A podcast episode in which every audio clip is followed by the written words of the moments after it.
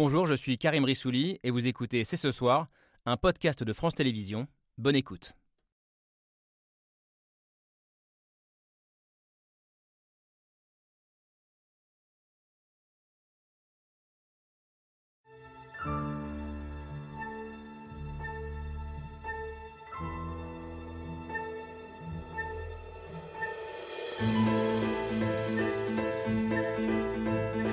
Bonsoir, à toutes et à tous. Soyez les bienvenus sur le plateau de C'est ce soir. Emmanuel Macron était hier soir sur TF1 pour défendre son bilan, parler de l'avenir du pays, mais aussi beaucoup de lui-même. Une interview en forme d'introspection pour un président pas encore candidat à sa réélection, mais déjà en campagne. Une interview pour renouer le lien avec les Français, reconnaître ses erreurs, en tirer des leçons, tout en assumant son bilan et en répondant à ses adversaires. Entre mea culpa et empathie, un exercice réussi on se pose la question, c'est ce soir, c'est parti.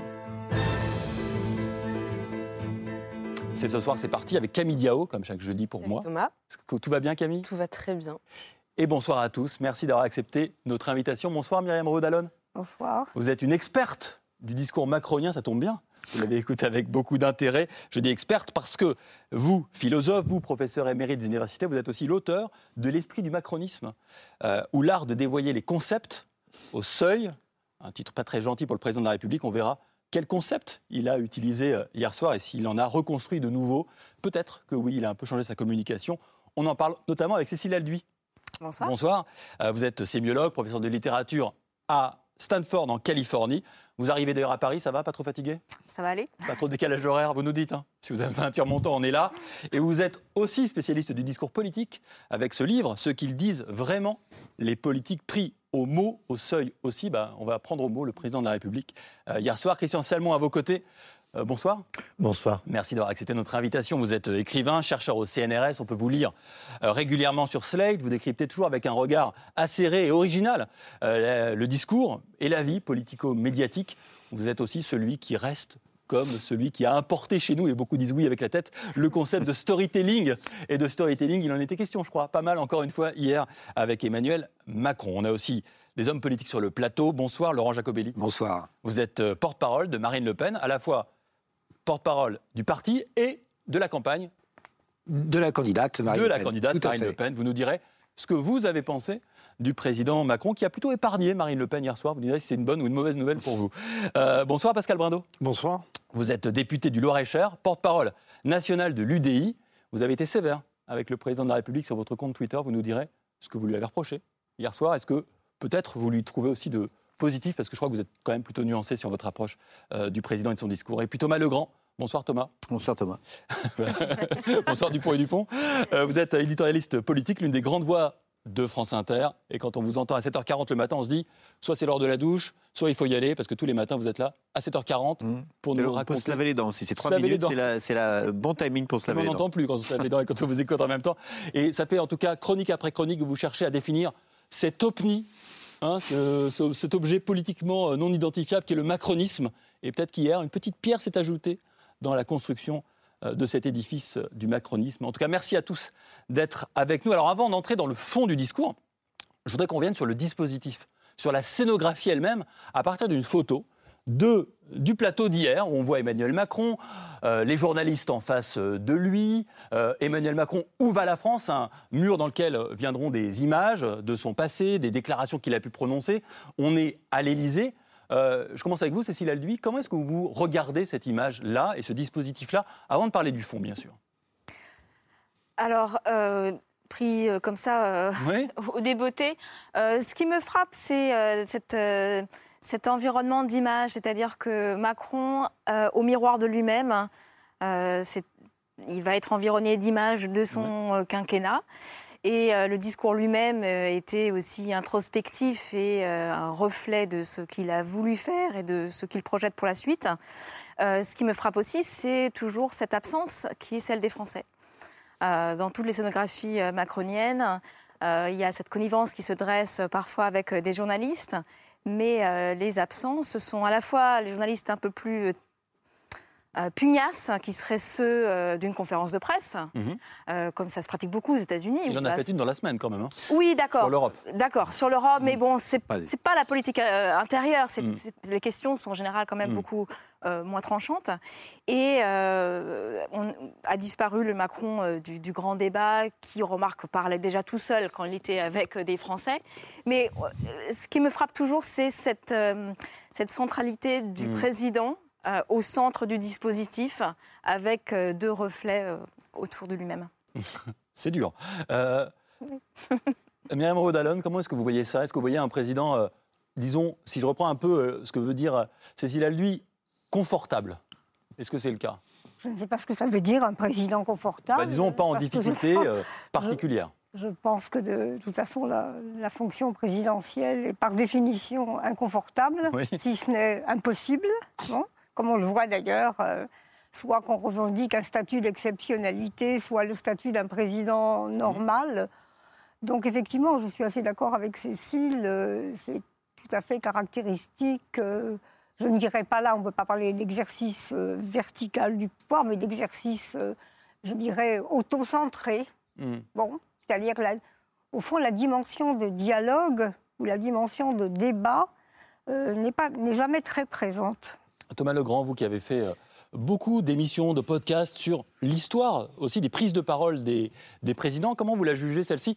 Encore une fois, sur la forme et sur la scénographie. En réalité, elle est, très classique. Emmanuel Macron a, modernisé la présidence, mais pas du tout euh, euh, la façon de, de, mener le pouvoir, la façon de gouverner.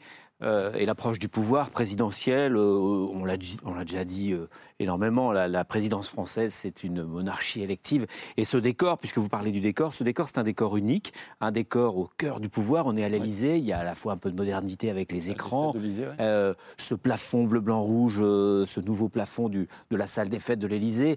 Et c'est un, un décor qui ne servira qu'au président de la République. Tous les autres candidats et tous les autres hommes politiques ou femmes politiques qui seront interviewés pendant cette campagne Hmm. seront dans des, dans, des décors où tout le monde ira dans, dans, ses studios. Ça sera comme là, c'est un écrin euh, pour le président, pour notre joyau euh, présidentiel. Et, et effectivement, c'est pas une situation de dialogue. En, France, le président est élu par, le, par les Français et il est chef de l'État dans tous dans tous les pays voisins. Ce sont des chefs de gouvernement qui qui parle en permanence avec le Parlement. Le, Premier ministre anglais est face, il est à un mètre du, hmm. toutes les semaines au Parlement, face au chef de l'opposition. Il doit répondre. Aux États-Unis, il y a des. Alors, c'est, aux États-Unis, c'est autre chose, c'est un président et c'est, c'est, vraiment un régime présidentiel avec une séparation, mais il y a des conférences de presse et, le, et qui, sont, qui sont vraiment avec des, des droits de suite.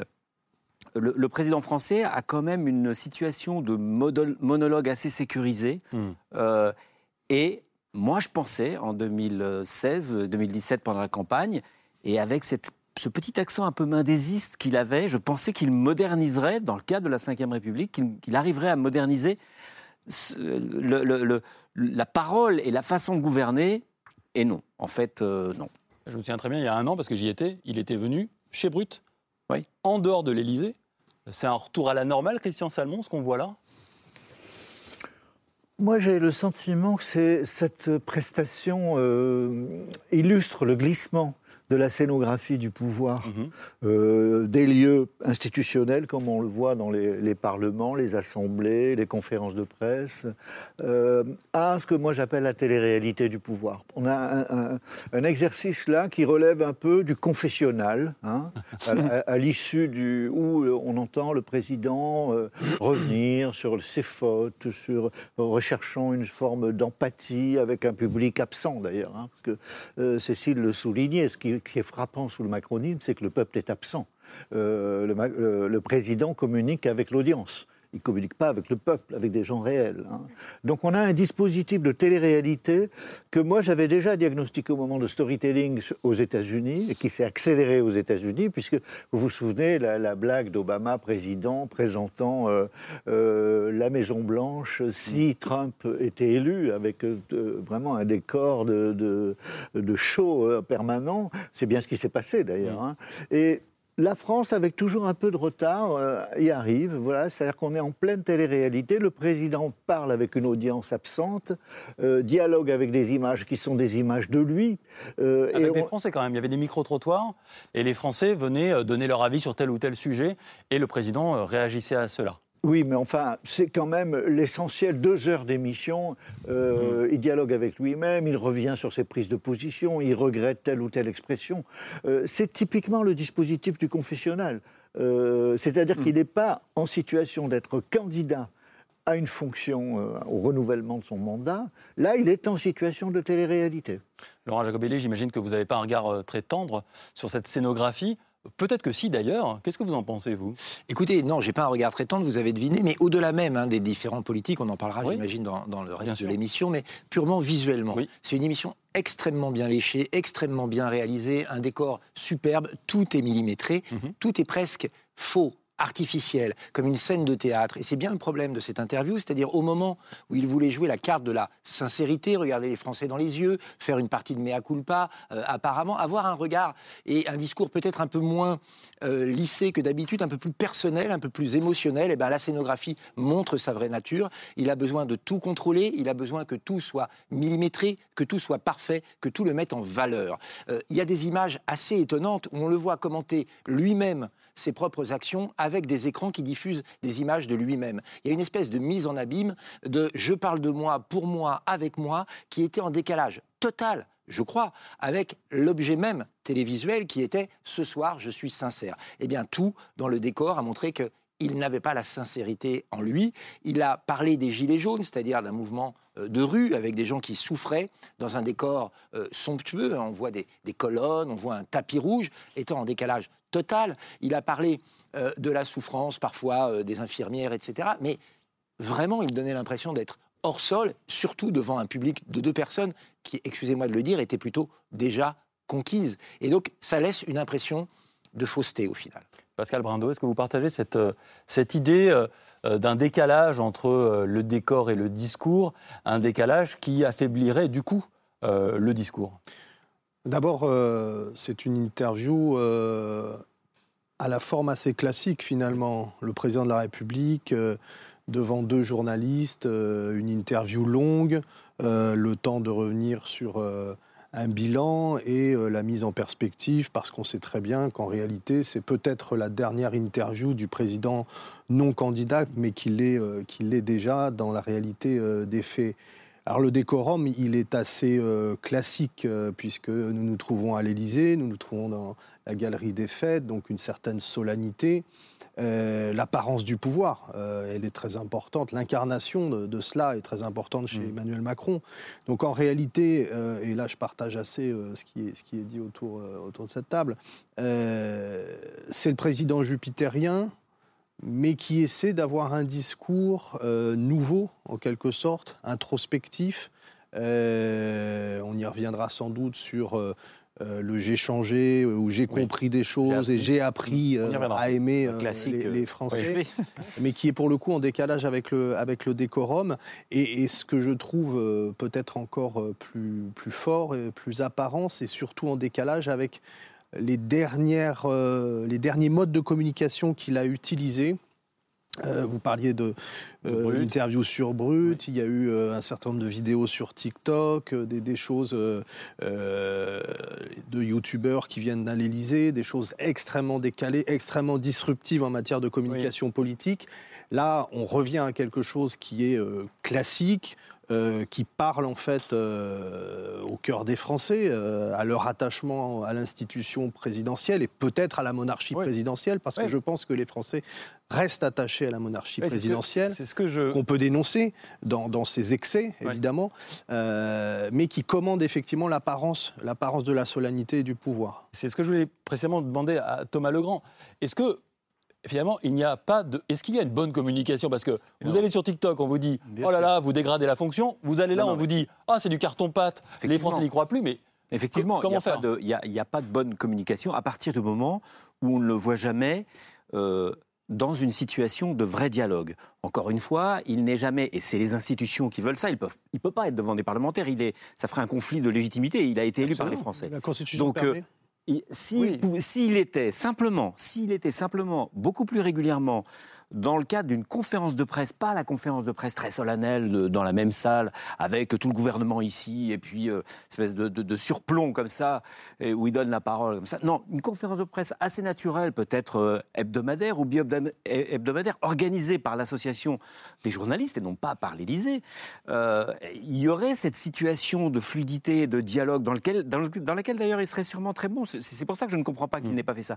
Comme il n'y a pas ça, n'importe quel exercice de communication euh, présidentielle, alors qu'on ne, le voit jamais en situation de vrai dialogue, de, dialogue avec des, gens qui, s'y connaissent, avec des spécialistes quand même, euh, eh bien, sera insatisfaisante et sera critiquée comme elle l'est ici. Si je vous suis bien, vous dites qu'il y a un trou, c'est-à-dire qu'il y a des dialogues, des dialogues de ceci, des dialogues avec des Français. On le voit, aller au contact des gens, mais il n'y a pas le dialogue entre les deux. Il n'y a, pas, de dialogue avec, un, avec des, journalistes qui pourraient être un peu spécialistes d'une question et qui pourraient faire non, non, pas la question, non pas la relance, mais, mais ronger un peu l'os pendant 4 ou 5 minutes.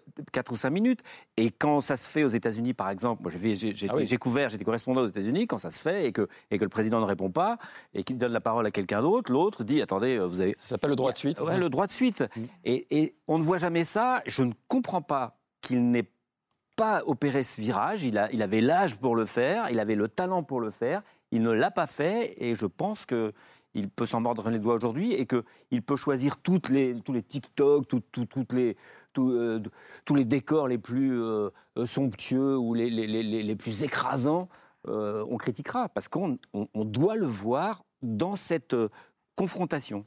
Madame Revaudalon peut-être que c'est un problème plus, euh, comment dire, au fond, plus profond, plus général que celui de l'individu Macron par rapport à la euh, question présidentielle. Et moi, je pense que euh, au fond, là, ce qui me frappe, moi je me pose la question, en regardant cette, cette interview, de me demander, quand on parle par exemple de l'empathie, je me demande, mais au fond, qu'est-ce qu'il y a de politique là-dedans? Ah Qu'est-ce qu'il y a de véritablement politique au sens d'une, comment dire, au fond d'une démocratie euh, qui euh, élabore dans son sein des débats d'idées, des conflits, de véritables enjeux. Il a d'ailleurs dit je ne fais pas de politique. Il, a dit ça. Et vous en avez parlé ce matin à la radio.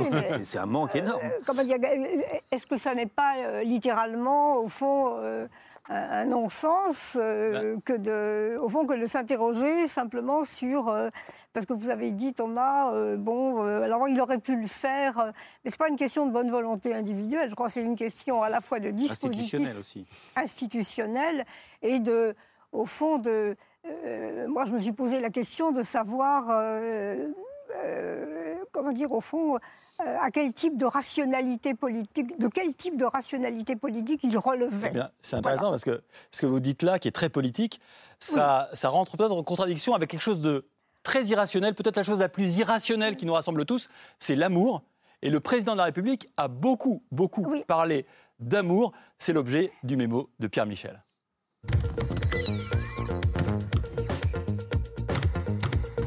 De la sensibilité, de l'affect, de l'amour surtout, Emmanuel Macron sur TF1, fragment d'un discours amoureux. Je suis plutôt quelqu'un de très humain, je crois. Humain, trop humain. Je suis plutôt quelqu'un d'affectif, mais qu'il cache. Tout cela n'est donc qu'un malentendu, un malentendu entre un homme qui gagne à être connu. Quand j'ai été élu, je n'étais pas familier pour nos compatriotes, donc nous avons appris à nous connaître. Et un pays qui a du mal à se faire aimer. Sans doute que je suis plus sensible à certaines choses que je l'étais avant. La relation d'amour entre la France et Emmanuel Macron, c'est un peu l'amour vache. J'étais dur, j'étais impétueux, etc. C'est une relation qui aurait commencé comme un mariage de raison. J'ai appris à vivre avec et à, à aimer mieux, avec plus d'indulgence, de bienveillance. Un mariage de raison, mais qui finit en amour-passion. Quand j'ai été élu, j'aimais la France. Et aujourd'hui, je peux vous dire, je l'aime encore plus follement. Un président qui aime la France et les Français, a priori, rien de nouveau sous le soleil. La France est une nation ardente et indépendante. Une ardeur à laquelle on ne peut répondre qu'avec chaleur. La France, mes chers compatriotes, je l'aime passionnément. Chez Nicolas Sarkozy, l'amour de la France est débordant. J'aime la France. J'ai envie de tout donner à la France. C'est un amour presque aliénant. J'ai la France en moi.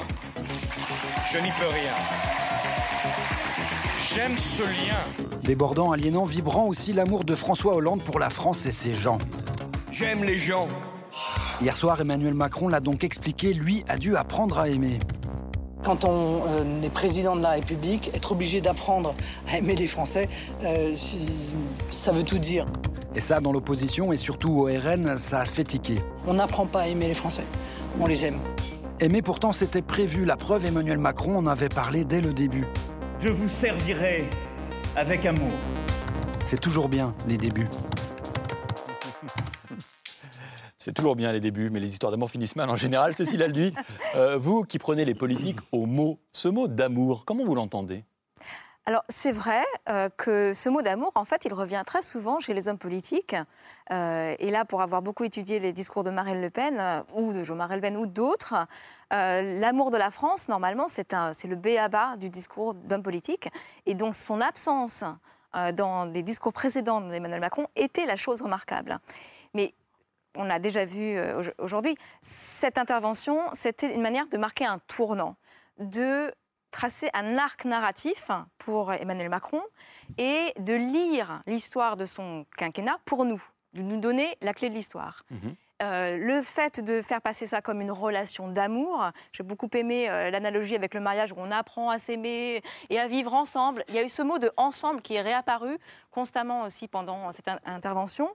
Euh, c'est l'idée de créer un lien d'empathie, un lien affectif qui était peut-être manquant, mais plutôt que de, de le créer aussi un peu ex nihilo par le vocabulaire, plutôt que par une adhésion, là encore, des Français à Emmanuel Macron. On dit, on dit qu'il y a l'amour, il y a l'épreuve d'amour? Il y a l'épreuve d'amour. Euh, là, je ne sais pas où est-ce qu'elle serait, puisque lui-même a reconnu qu'il a été dur dès le départ euh, du quinquennat. Mais pour reprendre cet arc narratif, le moment clé, c'est la crise comme dans un mariage. Et ici, la crise Covid, qui, grâce au confinement, nous a fait tous revivre ensemble de façon de très grande proximité. D'ailleurs, je voudrais remarquer sur la scénographie que Emmanuel Macron est sur le bord de son siège, comme pour être plus proche des journalistes, plus proche aussi euh, des Français. Euh, donc il y a cette idée euh, de créer de la proximité, du lien et un effet miroir entre vous et moi pour créer cette empathie aussi par réciprocité et solliciter l'empathie du public. Bien sûr l'empathie que j'exprime et que j'aimerais qu'il s'exprime à mon égard dans les deux La clé, c'est que je, je, te comprends, je vous mm. comprends, et réciproquement.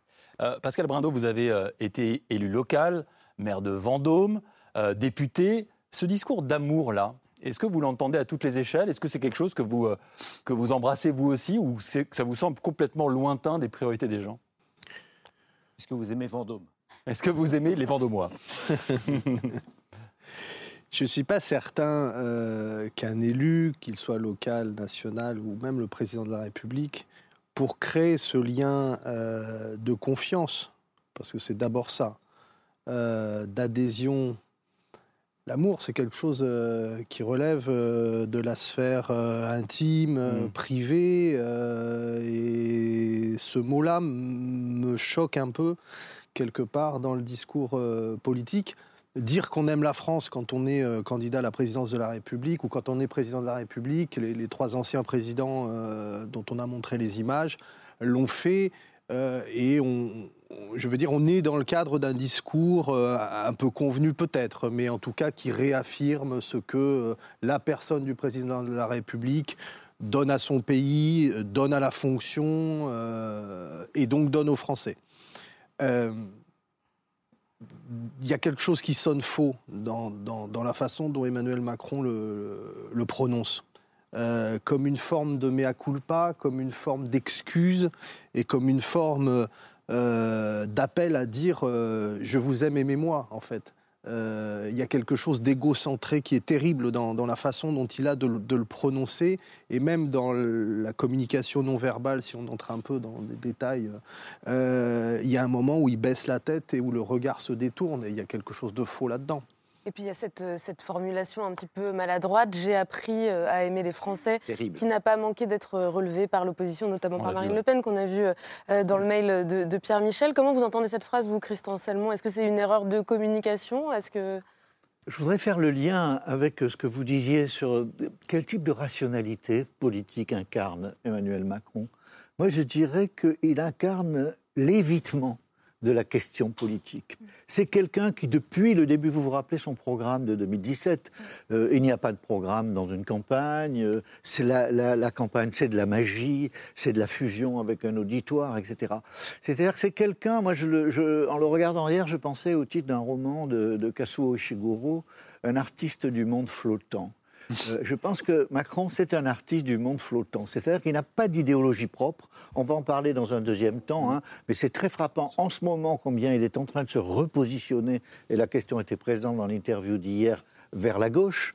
Le terrain est évidemment tellement en ruine qu'il y a de quoi faire.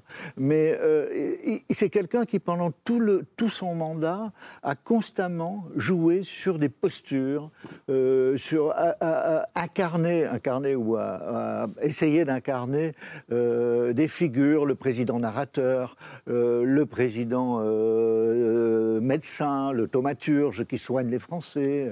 On, a eu comme ça une, une stratégie d'évitement, évitement de la crise des Gilets jaunes évitement de la crise du Covid. Et, si vous voulez, il me fait penser un peu aussi à la phrase de Paul Begala qui disait à propos de Trump en pleine crise du Covid euh, le Titanic n'avait pas un problème de communication, il avait un problème d'iceberg. Et je pense qu'aujourd'hui, Macron, à la veille de son élection, de sa réélection, de la campagne, il a un problème d'iceberg. Et, et, il essaie de contourner cet iceberg de toutes les façons, avec amour, avec empathie, avec toutes sortes de choses, mais l'iceberg est là. C'est passionnant, essentiellement, mais vous avez vous-même éviter la question de Camille. Vous n'avez pas Vous n'avez pas sur la chute quand même. Alors je la repose, moi, Laurent Jacobelli. Cette, cette phrase-là, j'ai appris à aimer les Français. Euh, vous l'entendez comment? On a entendu Marine Le Pen. Elle est terrible en fait. C'est l'aveu d'un échec. C'est une rencontre qui ne s'est pas faite. Euh, je crois que euh, Emmanuel Macron n'a pas compris que l'amour était incompatible avec le mensonge et le mépris. Euh, quand il dit, il est revenu sur cette phrase, hein, il y a ceux qui ne sont rien lorsqu'il est euh, avec des jeunes entrepreneurs. Le signal est terrifiant quand il dit à un jeune qui recherche un emploi, vous n'avez qu'à traverser la rue pour en trouver. Tout ça, c'est du mépris, c'est de la suffisance, euh, c'est du contentement et une forme de de mépris de classe, et c'est incompatible avec l'amour. Là, il va rentrer en campagne, on va pas se mentir, c'est sa dernière interview en tant que président de la République, il sait qu'à partir de janvier, son temps sera décompté, donc je pense qu'il a fait une opération déminage. Il sait très bien ce que toutes les oppositions vont lui reprocher, d'être assez inhumain, d'être froid, calculateur, techno, de ne pas avoir la France en lui, euh, il a quand même dit qu'il n'y avait euh, pas de culture française en soi, il est plus européen que français. On voit bien qui il est. Et donc c'est opération déminage. Je vais vous montrer que je vous aime. Mais comme il ne l'a jamais montré pendant son quinquennat, eh bien il le dit, il le redit, il le re-redit. Mais il y a quand même un côté acteur studio, en tout cas c'est mon avis, qui frôle l'insincérité. Euh, vous l'avez dit, hein, il y a des preuves d'amour. Ces preuves, les Français ne les ont pas eues. On dit, souvent que, Emmanuel Macron connaît euh, très bien euh, l'histoire politique et l'histoire de, ses prédécesseurs et l'histoire de la communication de ses mhm. prédécesseurs. Et moi, je pense que sur cette histoire d'amour, il faut différencier l'amour de la France et l'amour des Français. Et en 1965, au moment où, le général de Gaulle se, présente euh, à la première élection au suffrage universel, en, 1958, il a été élu par un grand collège, par un collège de grands électeurs, il ne fait pas campagne. D'ailleurs, il dit je ne fais pas de politique. C'est lui non plus, il, fait pas, il est au-dessus, il est arbitral, euh, surplombant, il ne fait pas de politique et il ne fait pas campagne. Et puis, et puis euh, c'est les premiers sondages. On voit Mitterrand qui monte et euh, il y a un risque de balotage, ce qui, ce qui serait une, un, second un affront pour le général de Gaulle. Et donc, euh, il, arrive, il est convaincu qu'il faut passer à la télévision. Donc on va chercher euh, Michel Droit, son intervieweur attitré, et Michel Droit pose une question euh, un, peu, un peu difficile, qui devait être un petit peu téléguidée. On a l'image ici. et il lui dit, mon général, quelque chose comme ça, mon général, les Français vous savent gré d'avoir remis la France sur pied, vous, vous vous occupez bien de la France, maintenant ils voudraient que vous vous occupiez des Français. Et, c'est vrai que euh, voilà, c'était au cœur des Trente Glorieuses. Les Français travaillaient beaucoup. La France était, le général avait remis la France au devant de, la scène internationale. Mais les Français, euh, ils voulaient des augmentations, ils voulaient, ils voulaient la vie quotidienne. Et c'est là qu'il y a cette phrase euh, la Française, elle aime bien. le Français, il veut une auto. La Française, il veut un frigo. Enfin bon. Et, il, se met à parler des Français. Et c'est, dit-on, ce qui a sauvé son élection. Non, en tout cas, ce qui, ce qui, ce qui, a, ce qui, Ça lui a donné une, une, bonne avance. Et moi, je pense que, que qu'Emmanuel Macron s'est dit ça. Il s'est dit, euh, je me suis occupé de la France, des taux, des chiffres. par exemple, les 80 à l'heure, c'est bon, pour le, bon pour la planète et c'est bon pour passer de 3000 à 2500 morts par an. Mais les Français, individuellement, les 80 à l'heure, ça les emmerde, surtout après l'essence. Donc, il est passé du collectif à, l'individuel et, pour passer du collectif à l'individuel, bah, on dit j'aime la France et j'aime les Français. Voilà, c'est ce, petit transfert euh, dans le discours amoureux. Est-ce qu'il n'y a pas aussi un moment quand même, au-delà même du contexte électoral, est-ce que la crise sanitaire n'est pas aussi un formidable moment pour éprouver l'empathie? Ce que vous dites, il n'avait rien fait pour les Français. Euh, la crise sanitaire, c'est quand même pour les Français. le quoi qu'il en coûte, c'est quand même pour, les Français. Mais enfin, c'était des discours euh, globaux. En tout cas, c'est comme ça que ça a été perçu. Je pense qu'il connaît cette, ce petit moment historique euh, mm. de 1965 et, ce passage du, collectif à l'individuel. Madame Revaud-Dallon, sur euh, ce moment particulier. Alors, c'est euh, sur ce moment. Christophe Salmon parlait de, de, de, présidente thaumaturge. Je voulais d'abord, enfin, je voulais d'abord revenir sur cette question de l'amour. oui. Est-ce que on y revient toujours. Nous sommes tous d'accord. je pense que nous sommes absolument tous d'accord qu'il y a des sentiments politiques. Et que les sentiments politiques, c'est quelque chose d'absolument fondamental, qu'on ne fait pas simplement de la politique avec euh, euh, des chiffres, de la rationalité. Donc il y, a, ce qu'on appelle des affects. Bon, ce qu'on éprouve, pas simplement ce sur quoi on réfléchit. La question que je me pose, et là je suis d'accord avec vous, c'est de savoir si le mot amour convient tout à fait. Euh, est-ce que vraiment c'est un sentiment politique? Et moi je pense à cette phrase que, que j'aime beaucoup de Hannah Arendt qui dit l'amour n'est pas un sentiment politique. Hmm. L'amour n'est pas un sentiment politique parce que pour vivre ensemble euh, dans une cité, eh bien, les gens qui vivent ensemble comme des citoyens, ils n'ont pas besoin de s'aimer. Comme on s'aime dans une famille, euh, comme on aime ses enfants, comme on aime euh, voilà, un partenaire, quel qu'il soit. Donc là, il y a quelque chose. Alors, ce n'est pas simplement le problème de Macron on l'a vu avec tous les présidents qui ont dit. Euh, qui disent euh, j'aime les Français. Est-ce que là, alors évidemment, ce sont des problèmes absolument abyssaux parce qu'il n'est pas question d'imputer à Macron la responsabilité euh, d'analyses qui sont ou, de même ou qui sont de toute façon un petit peu perverties par rapport à ce que devrait être une société politique. Euh, par exemple, chez les Grecs, euh, euh, on disait que la, la filia, l'amitié, mmh. était un sentiment mmh. politique. Et c'est pas du tout la même chose que l'amour. L'amitié est un sentiment politique parce que l'amitié, ça implique de la distance. Mmh. Et comme vous l'avez dit, L'amour, c'est le registre de l'intime, c'est la, c'est la fusion. Et je ne vois pas très bien, moi, enfin, donc pour dire les choses très simplement, comment on peut demander aux gens euh, de vous aimer et comment on peut revendiquer de, de les aimer dans une société démocratique, c'est-à-dire dans une société qui doit normalement reposer sur le désaccord. La, démocratie, c'est une culture du désaccord. Ce c'est pas une culture de l'empathie. Tout à fait. Alors, j'abonde dans ce sens et je dirais que c'est un trait de la communication politique d'Emmanuel Macron d'euphémiser les conflits et de les noyer dans de l'affect aujourd'hui. Euh, dans du technocratique hier, mais on a beaucoup parlé d'empathie. Il y a encore un an, euh, un petit peu moins d'un an, euh, on se posait la question de combien de milliers de morts seraient suffisants pour reconfiner au mois de février ou de mars. Et dans ce discours d'hier, on a eu euh, un grand étalage de sentiments avec des pauses contrites, etc. Pas un seul mot de deuil. S'il y avait bien un sentiment à la sortie de la crise Covid qui aurait été, je pense même nécessaire euh, et, non seulement euh, justifié, ça aurait été de parler vraiment des sentiments de deuil collectif, comme à la sortie d'une guerre, qui, qui nous unissent. Mais effectivement, en parlant d'amour, et surtout en parlant d'amour comme je vous aime, plutôt que il faut resserrer des liens ou quelque chose un peu plus euh, politique, c'est une manière de dissoudre les conflictualités.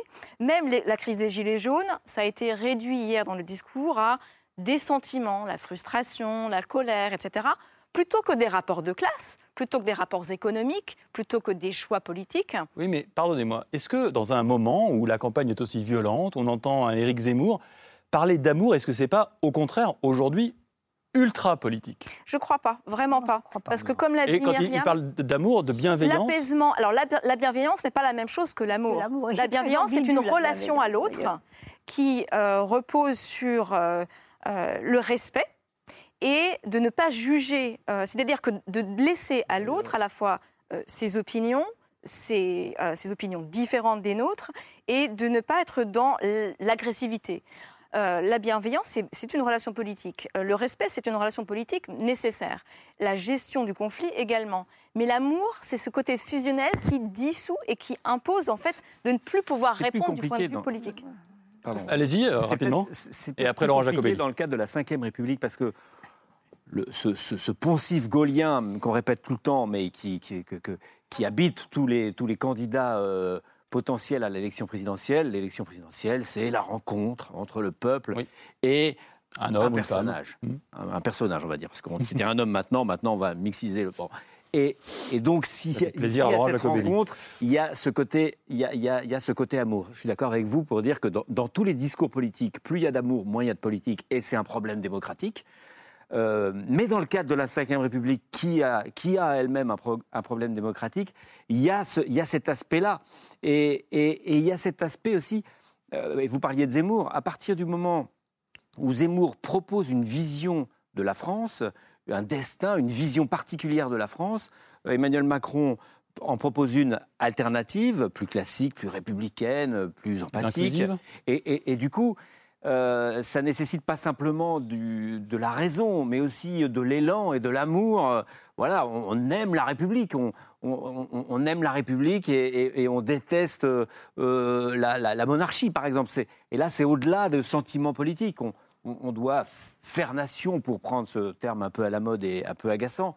Et, et ça dépasse la politique. C'est pour ça que c'est assez compliqué dans le cadre de la Ve République où la personne du président est beaucoup trop importante. Parce que c'est pas... Moi, je pense à la phrase de Michelet qui disait, pour caractériser la, monarchie d'Ancien Régime, il disait aimer son roi. Mhm. Oui, oui ben, ça se comprenait parfaitement. Laurent Jacobelli, euh, vous n'êtes pas un peu mal à l'aise parce que vous allez, j'imagine, critiquer la notion d'un président qui parle d'amour, mais la présidente du Front National, du Rassemblement National aujourd'hui, ne cesse de parler d'amour de la France, d'amour de son pays, etc. D'amour des chats. D'amour des chats. quand on n'aime pas son pays, il est difficile de vouloir en être le président. On parle beaucoup d'amour euh, entre le président et les Français. On devrait parler d'émotion, on devrait parler de, de sentiments, on a parlé de bienveillance. Euh, vous savez, il y, a deux formes de, capteurs. Il y a les capteurs statistiques euh, qui vous montrent une forme de réalité du pays, des indices, des ratios, et puis il y a des capteurs personnels que vous avez au contact des Français. Vous parliez de Marine Le Pen, j'ai eu l'occasion comme je suis son porte-parole, d'être parfois avec elle sur des marchés. Il y a une relation très spéciale entre les Français et elle. Ils viennent à elle, ils lui parlent spontanément, ils s'approchent, ils lui confient les problèmes, ils lui demandent des solutions. Euh, vous êtes dans le, vous êtes dans le même piège. Emmanuel Macron, ça n'arrive pas. La force d'une femme politique ou d'un homme politique, c'est de s'en servir comme capteur, de sentir le pouls de la société. C'est pas de s'arrêter à ça. Et le président de la République, c'est bien sûr de prendre des décisions qui parfois sont évidemment même souvent en dehors de l'émotionnel. Mais on ne peut pas être détaché de ce lien très spécial qui unit le président de la République ou la présidente de la République et de son peuple. Et une fois encore, je termine juste, le président de la République n'a pas joué sur ce sentiment d'amour, mais il a joué sur d'autres sentiments. Récemment, il a joué sur le sentiment de la peur et de l'angoisse dans sa gestion de la crise du Covid. C'est-à-dire qu'il a mis sous le tapis un certain nombre de problèmes en disant attention, euh, le pire est en train d'arriver, je vous protège du pire et ne parlons plus du reste. Donc il sait instrumentaliser les sentiments. Je crois que les Français ne sont pas dupes. Ils savent quand c'est sincère ou au contraire quand c'est utilisé. Et puis il y avait autre chose dans le discours d'Emmanuel Macron, notamment une, une formule qu'il a utilisée à plusieurs reprises pour exprimer la contrition, le regret. Il a dit J'ai appris. Euh, c'est une petite phrase qui a d'ailleurs été retenue euh, par la presse. Là, on voit euh, une de Sud-Ouest. Et il a notamment dit J'ai appris et sans doute que je suis plus sensible à certaines choses que je ne l'étais avant. Que je ne l'étais avant, oui. Et, ça, ça fait écho à un discours qu'a prononcé Nicolas Sarkozy en 2012. À la fin de son quinquennat, il était candidat à sa réélection. C'est à Villepinte. On va écouter. J'ai appris que le président de la République était comptable comptable des joies et des peines des Français, qu'il devait les prendre en compte, qu'il devait s'en imprégner et qu'il devait s'extraire de tout le reste. Alors voilà, en substance, c'est à peu près ce qu'a dit euh, Emmanuel Macron hier soir, Pascal Brindot. Est-ce qu'Emmanuel Macron est en train de se transformer en Nicolas Sarkozy? C'est dangereux pour lui. Euh, si on connaît la, fin de l'histoire. Il n'est pas été réélu en 2012. ça ne lui a pas. Euh, moi, ça me choque pas qu'un président de la République dise j'ai appris quelque chose au contact des Français, au contact du pouvoir. On change par l'exercice du pouvoir. Valérie Giscard d'Estaing a écrit euh, des choses euh, assez profondes là-dessus et d'autres, bien sûr. le pouvoir change un homme, change une femme. C'est une évidence. Change même sa vision qu'on peut avoir assez théorique euh, et c'était d'ailleurs, et c'est toujours le travers d'Emmanuel Macron finalement, euh, qui n'a pas exercé euh, de mandat local, de mandat politique avant. Non pas qu'il faille obligatoirement avoir exercé des mandats locaux ou nationaux pour devenir président de la République. Ça n'est pas ni inscrit dans la Constitution, ni obligatoire. Mais simplement, il faut arriver à sentir ce pays, à effectivement, à le vivre. Euh, l'aimer, c'est encore une fois, c'est du ressort de l'intime. Mais le vivre, oui. Euh, et, ensuite, effectivement, tirer, euh, tirer la quintessence de cela pour ensuite prendre des décisions en fonction. Voilà. Et la crise sanitaire je veux dire, il n'a pas, échoué euh, dans, les décisions. On peut discuter point à point euh, euh, du timing de certaines décisions, l'absence de territorialité, la relation très descendante, l'opacité du Conseil de défense, etc. Il y a plein de choses. Mais globalement, globalement, finalement, tous les pays d'Europe confrontés à la crise ont pris plus ou moins les mêmes décisions. Euh, sont à peu près dans la même situation, quel que soit le régime politique et euh, quelque part la sensibilité, la couleur de ceux qui aujourd'hui exercent le pouvoir. C'est donc qu'il y avait une voie euh, centrale quelques, quelques adaptations possibles, mais la réaction face à, cette pandémie, d'abord, il aurait fallu qu'elle soit coordonnée bien au-delà de ce qu'elle a été, mais elle ne pouvait être autre que celle qu'elle a été. Christian Salmon, pas d'évitement de ma question, s'il vous plaît. quand le président dit j'ai appris, et que le discours et l'interview est faite de beaucoup de mea culpa. Euh, qu'est-ce que vous en pensez, euh, vous, de cet acte je sais pas, de contrition, euh, un peu à l'américaine d'ailleurs, hein, de mea culpa. Je me souviens de Barack Obama en 2013. Je suis désolé pour les impacts de la, de de la réforme de l'assurance santé pour beaucoup d'Américains. À la fois sur votre question et, sur le, sur le j'ai appris et le, côté confessionnal de Macron. Et puis sur l'ensemble de notre conversation. Allez. Euh, j'ai brusquement, peut-être parce que j'ai fait ce livre euh, sur les populismes euh, partout dans le monde, et qui s'appelait La tyrannie des bouffons, c'est-à-dire que j'ai l'impression qu'on parle d'un monde de bisounours, là. On parle d'émotion, d'amour, d'empathie, de, bienveillance, etc. La vérité, c'est que ce discours-là s'efforce de conjurer, et c'est ça le j'ai appris, de conjurer une puissance politique considérable qui anime tous les pays, dans tous les pays, le débat est ce que j'appelle moi la spirale du discrédit. C'est-à-dire que depuis 2008, mais déjà depuis 2001, il s'est passé cette chose formidable, c'est que les hommes politiques qui gagnent ne font plus campagne sur le crédit, ne cherchent pas à s'accréditer, euh, à se faire aimer ou à rendre un programme politique euh, convaincant et, à le faire admettre, mais en surfant sur le discrédit c'est le phénomène Zemmour, c'est le phénomène, euh, hum, pardon, euh, Marine Le Pen avant et pendant Zemmour, euh, mais c'est aussi le, partout les populismes se sont imposés en flattant. C'est-à-dire qu'ils excitent le discrédit que ressentent les populations, et à juste titre, le mouvement des Gilets jaunes, c'est un fantastique déni de discrédit c'est presque un, référendum euh, spontané, le mouvement des Gilets jaunes, hein, de quelques, quelques années après l'élection. C'est-à-dire que les présidents non plus, l'élection au suffrage universel ne suffit plus à rendre l'exercice du pouvoir praticable et que donc il faut constamment revenir dans le loft de cette télé-réalité où on, met en scène l'amour du peuple. Euh, voyez, et, c'est aussi ce, que, ce qui était dit par Aurélie Filippetti euh, lundi sur votre plateau, mmh. la question du récit. C'est-à-dire que le récit est devenu le substitut du débat politique. Tout le monde court après un récit, c'est-à-dire court après euh, euh, un essai d'évitement de cette puissance du discrédit qui met à bas les démocraties. Un récit d'Emmanuel Macron hier, un récit des quatre ans et demi de pouvoir pour les quatre mois restants et peut-être plus certainement pour la suite. A-t-on assisté hier à l'interview d'un président ou d'un candidat? On en débat tous ensemble après la preuve par trois signée Hugo Bernard.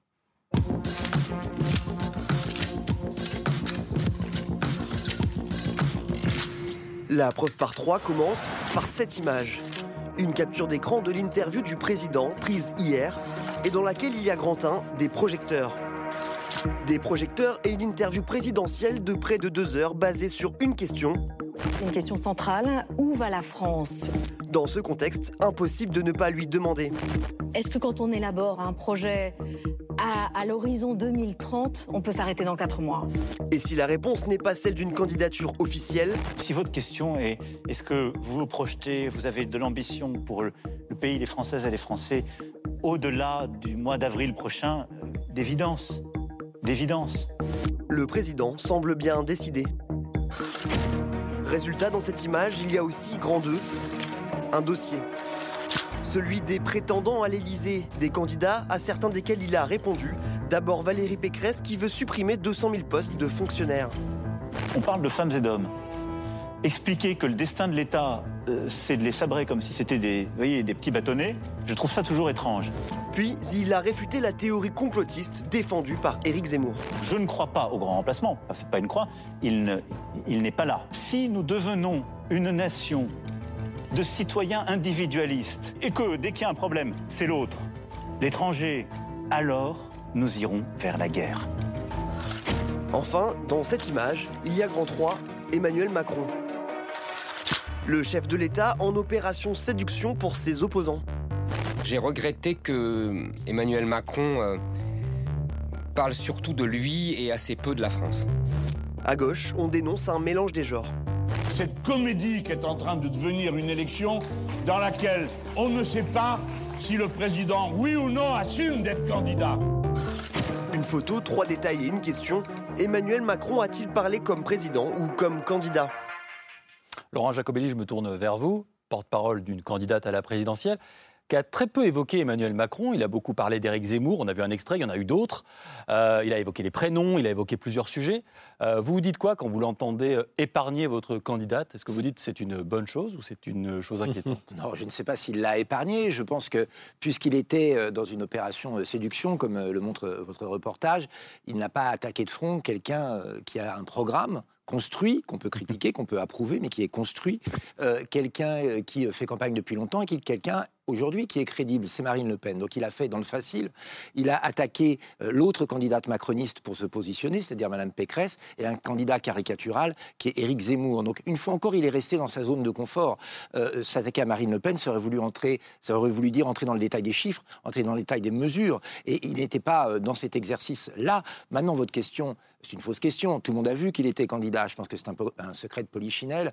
Euh, il a profité euh, de deux heures d'antenne euh, d'une chaîne de télévision, ce qu'il ne pourra plus faire dans quelques temps, de manière un petit peu cavalière, on va dire, et irrespectueuse pour les autres candidats, de même qu'il dépense les milliards de l'État depuis quelques mois en subventions et en aides, de l'argent qui ne sera pas réinvesti dans ses comptes de campagne. C'était un président candidat qui essayait de faire oublier le bilan du président quand il parlait des gilets jaunes, etc.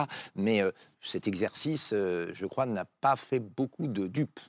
Euh, Thomas Legrand, sur les réponses nombreuses à Éric Zemmour, est-ce que ça vous semble à la hauteur? Première question. Et deuxième question, est-ce qu'il ne tombe pas un peu dans le piège, finalement, d'Éric Zemmour que de mettre ces propositions, que certains pensent aberrantes, au cœur du discours politique, au cœur d'un moment très important d'Emmanuel Macron, ses prises de parole, vous l'avez dit au début, étant plutôt rares Emmanuel Macron a, besoin de. Il y a un discours et un contre-discours. Le contre-discours, c'est celui d'Éric Zemmour. C'est le, c'est le, c'est le contre-discours le plus évident pour son discours classique, républicain, euh, de bonne loi. Euh, celui d'Éric Zemmour, c'est le plus caricaturalement euh, opposant. Et en même temps, il veut l'attaquer parce que, alors là, on va faire un peu de petite stratégie. Allez-y. On va, on, va descendre de quelques étages par rapport au niveau de notre, conversation et de tous les savants qui sont sur ce plateau. Je vais faire le, journaliste politique. Euh, c'est évident que Zemmour fort, euh, ça divise l'extrême droite et ça permet à euh, Valérie Pécresse, parce que le, la clé euh, de l'accession au second tour descend et ça permet à, Valérie Pécresse de pouvoir peut-être être qualifiée pour le second tour. Et un second tour Macron-Pécresse, c'est beaucoup plus compliqué pour Emmanuel mmh. Macron, beaucoup plus compliqué qu'un second tour, excusez-moi, qui serait plutôt assez confortable pour l'instant, pour l'instant bien sûr, euh, euh, Marine Le Pen, euh, Emmanuel Macron. Donc voilà, là il y, avait un peu de stratégie. C'était assez facile avec les outrances de Zemmour de, se, montrer en, républicain responsable. Et puis c'était de, de bonne stratégie que d'attaquer celui qui le gêne en ce moment dans, l'espèce d'équation d'accession au second tour. Je ne sais pas si j'étais clair, mais... Si, si, très. Euh, je ne crois pas qu'à l'UDI, on, on, apprécie beaucoup Éric Zemmour. Est-ce que euh, vous regrettez euh, qu'il soit à ce point au centre du discours politique d'Emmanuel Macron et par conséquent au centre de notre discours aujourd'hui et de notre discussion Je n'utiliserai pas le mot de stratégie, mais plutôt de tactique. Emmanuel Macron, depuis son élection en 2017, rêve euh, d'un deuxième tour en 2022 qui soit le remake de celui de 2017, puisque pour lui, Pardon, mais c'est l'assurance euh, presque tout risque, presque tout risque d'être d'être réélu président de la République. Ne rêvez pas.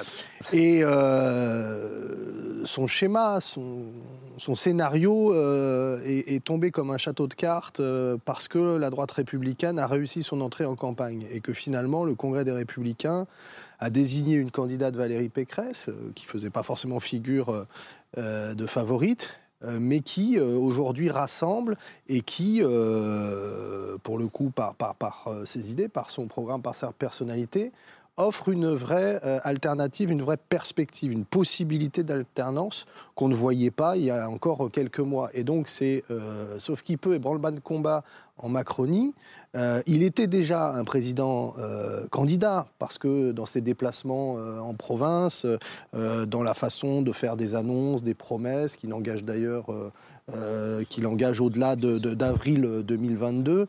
On, sent bien que c'est voilà, il n'est pas le premier à le faire. Il est évidemment pas le premier à le faire.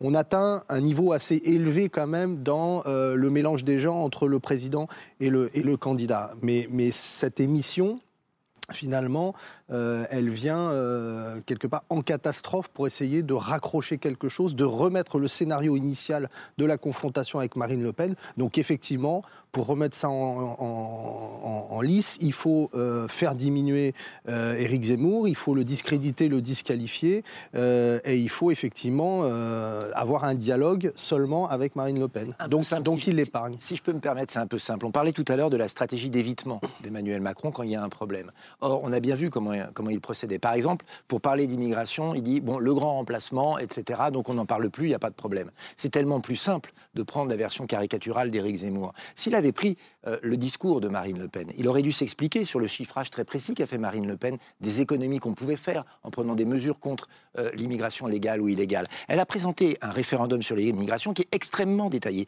extrêmement précis, avec des textes de loi, des chiffrages. Une fois encore, on est d'accord ou pas d'accord. Mais ça aurait été un peu plus gênant, un peu plus compliqué pour lui, parce qu'il aurait été obligé d'admettre qu'il avait battu tous les records en matière d'immigration légale et illégale. on ne va pas faire ici le programme de Marine Le Pen et ce qu'aurait dit Emmanuel Macron. Mais c'est pour ça. Pareil et moins efficace politiquement. C'est pour ça. C'est pour ça qu'il a préféré faire dans le simple. Euh, c'est la stratégie d'évitement. Pour revenir peut-être vers plus compliqué, euh, vous avez beaucoup analysé le discours du Front National, de Jean-Marie Le Pen et de Marine Le Pen, et aussi les contre-discours.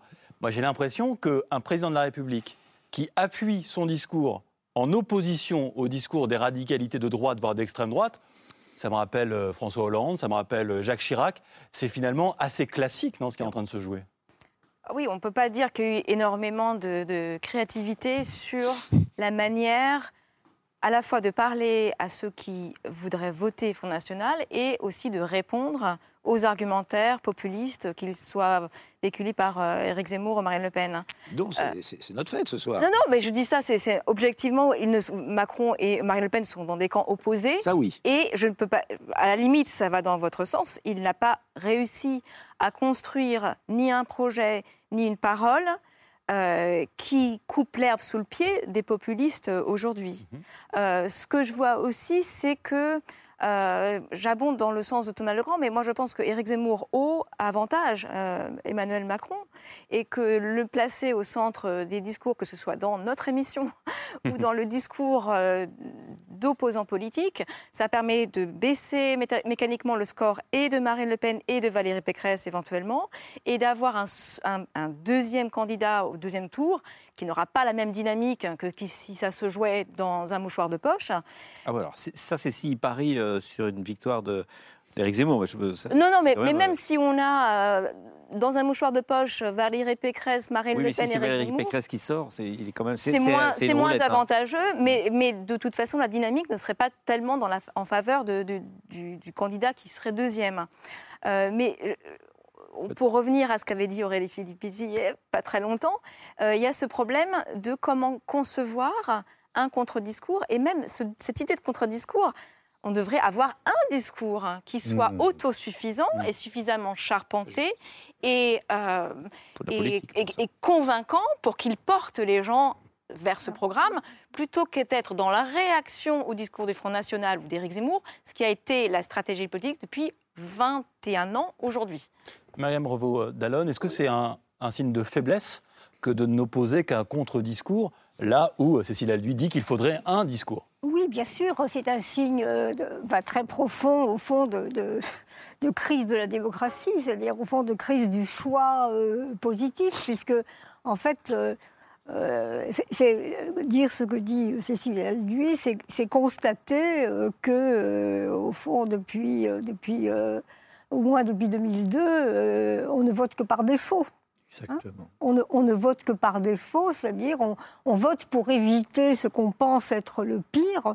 Et euh, du point de vue de la, euh, comment dire, au fond, ce qui permet de laisser de faire passer au second plan tout ce qui est proposition ou véritable projet. Donc, en fait, on est, on est dans, c'est pour ça que cette, idée d'évitement, elle est tout à fait, elle, peut être appliquée dans des tas.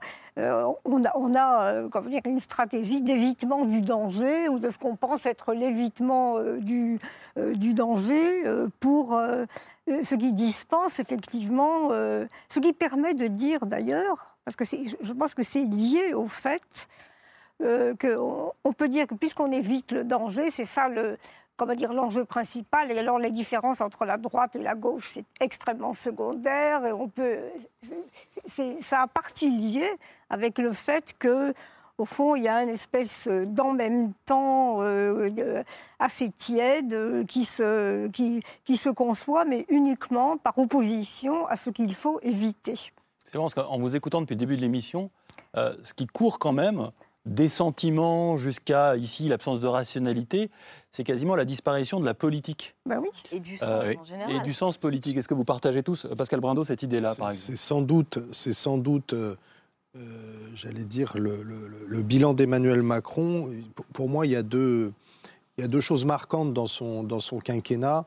Il y a l'accélération des fracturations de notre société, avec des, des, oppositions. La crise des Gilets jaunes en est quelque part un exemple paroxystique euh, on parlait d'amour. Effectivement, nos concitoyens ne s'aiment plus entre eux, ou plutôt n'aiment plus le citoyen qui est face, face à lui. Et il y a un besoin de, de réconcilier. Dans votre le prochain quinquennat, ce sera un quinquennat de réconciliation. Sinon, effectivement, ce pays va à sa perte. Ça, c'est ça, ce que vous dites là, vous le remarquez tous les jours chez vous. Dans les rapports humains qui, qui sont rendus difficiles et la crise sanitaire n'a rien arrangé de cela. Mais il y a quelque chose dans le, bilan de l'exercice du pouvoir d'Emmanuel Macron euh, par rapport à cela. Et puis ensuite, effectivement, c'est l'abaissement de la politique. Euh, c'est euh, euh, finalement toutes les idées se ressemblent.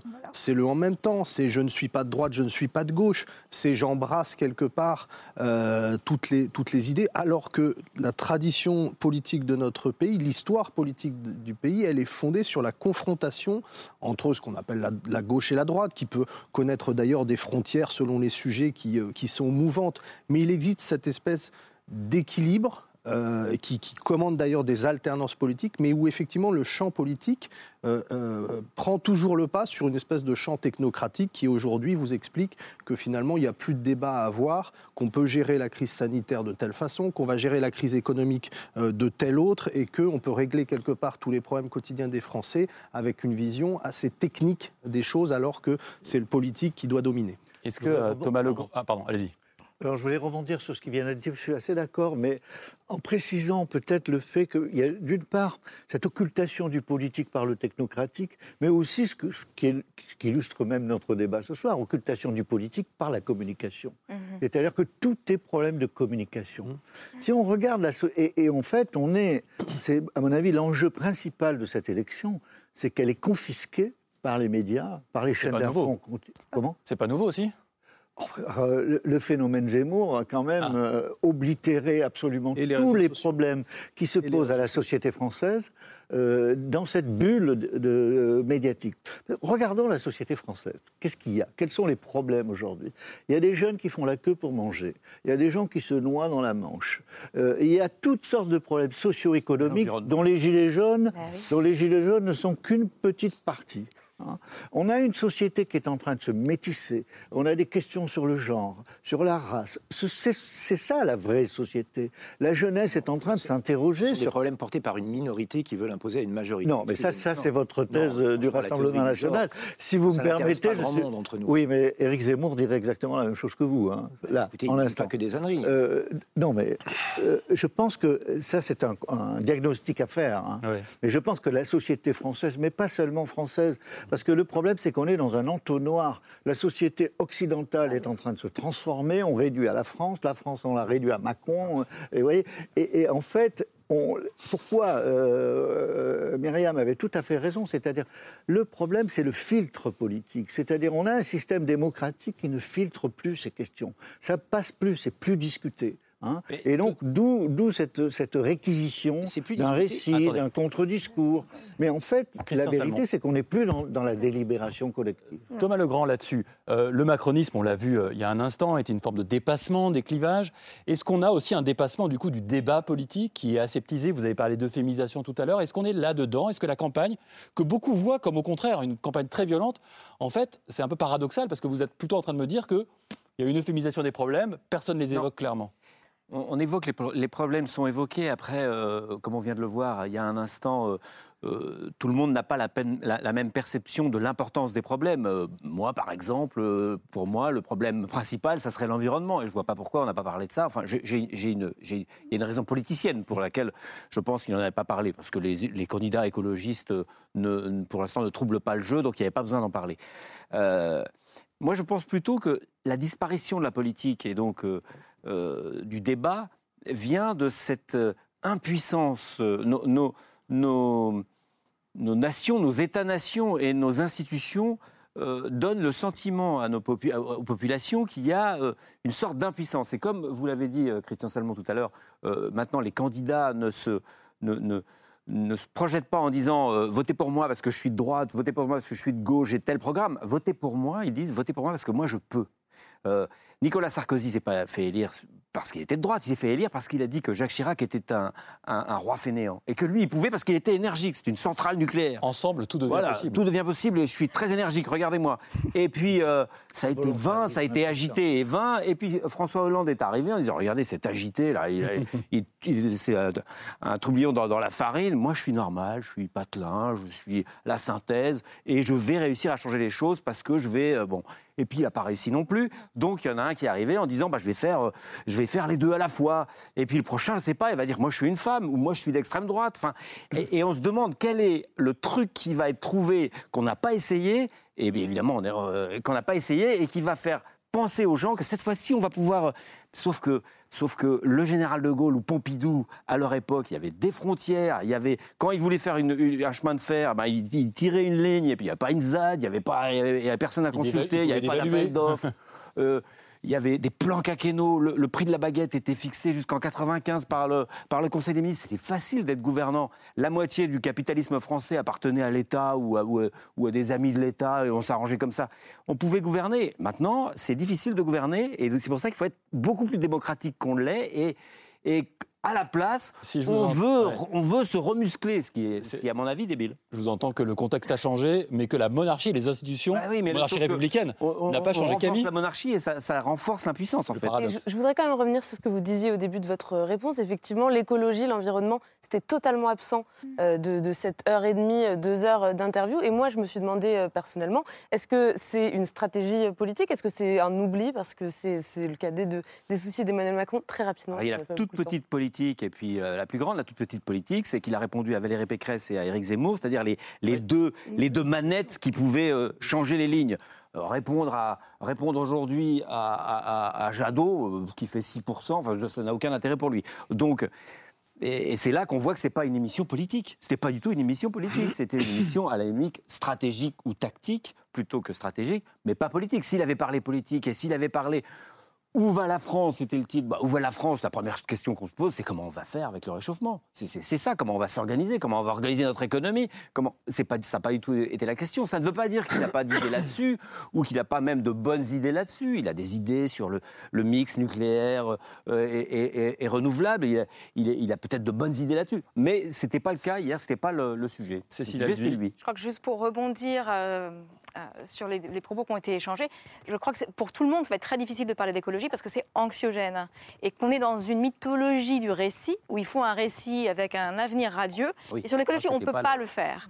Et donc, c'est pour ça peut-être qu'il faut aussi avoir des discours politiques, c'est-à-dire sur le, type de société, le type d'économie qu'on veut demain pour continuer à exister, et c'est-à-dire mhm ne pas être dans le bisounours, pour reprendre vos mots, mais, euh, et, donc, et pas seulement dans la communication, pas seulement dans tout le monde s'aime, tout va bien se passer, mais voilà les enjeux, voilà les problèmes. Et ce n'est pas du tout ce qu'on a entendu hier, et je ne sais pas ce que donnera la, campagne. Eh ben on verra justement, et on vous réinvitera pour en parler. Merci beaucoup à toutes et à tous d'avoir participé à cette émission. Merci Christian Salmon, merci Laurent Jacobelli, merci Thomas Legrand, merci Pascal Brindo, Myriam Revaudalon, je cite votre livre, L'esprit du macronisme ou l'art de dévoyer les concepts aux éditions du Seuil, il est là.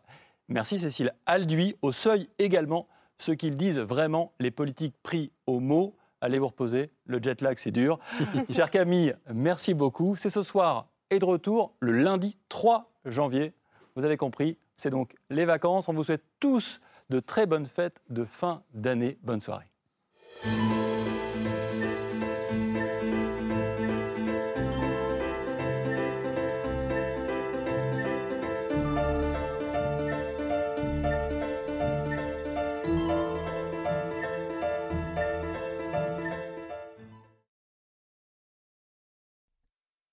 C'était C'est ce soir, un podcast de France Télévisions.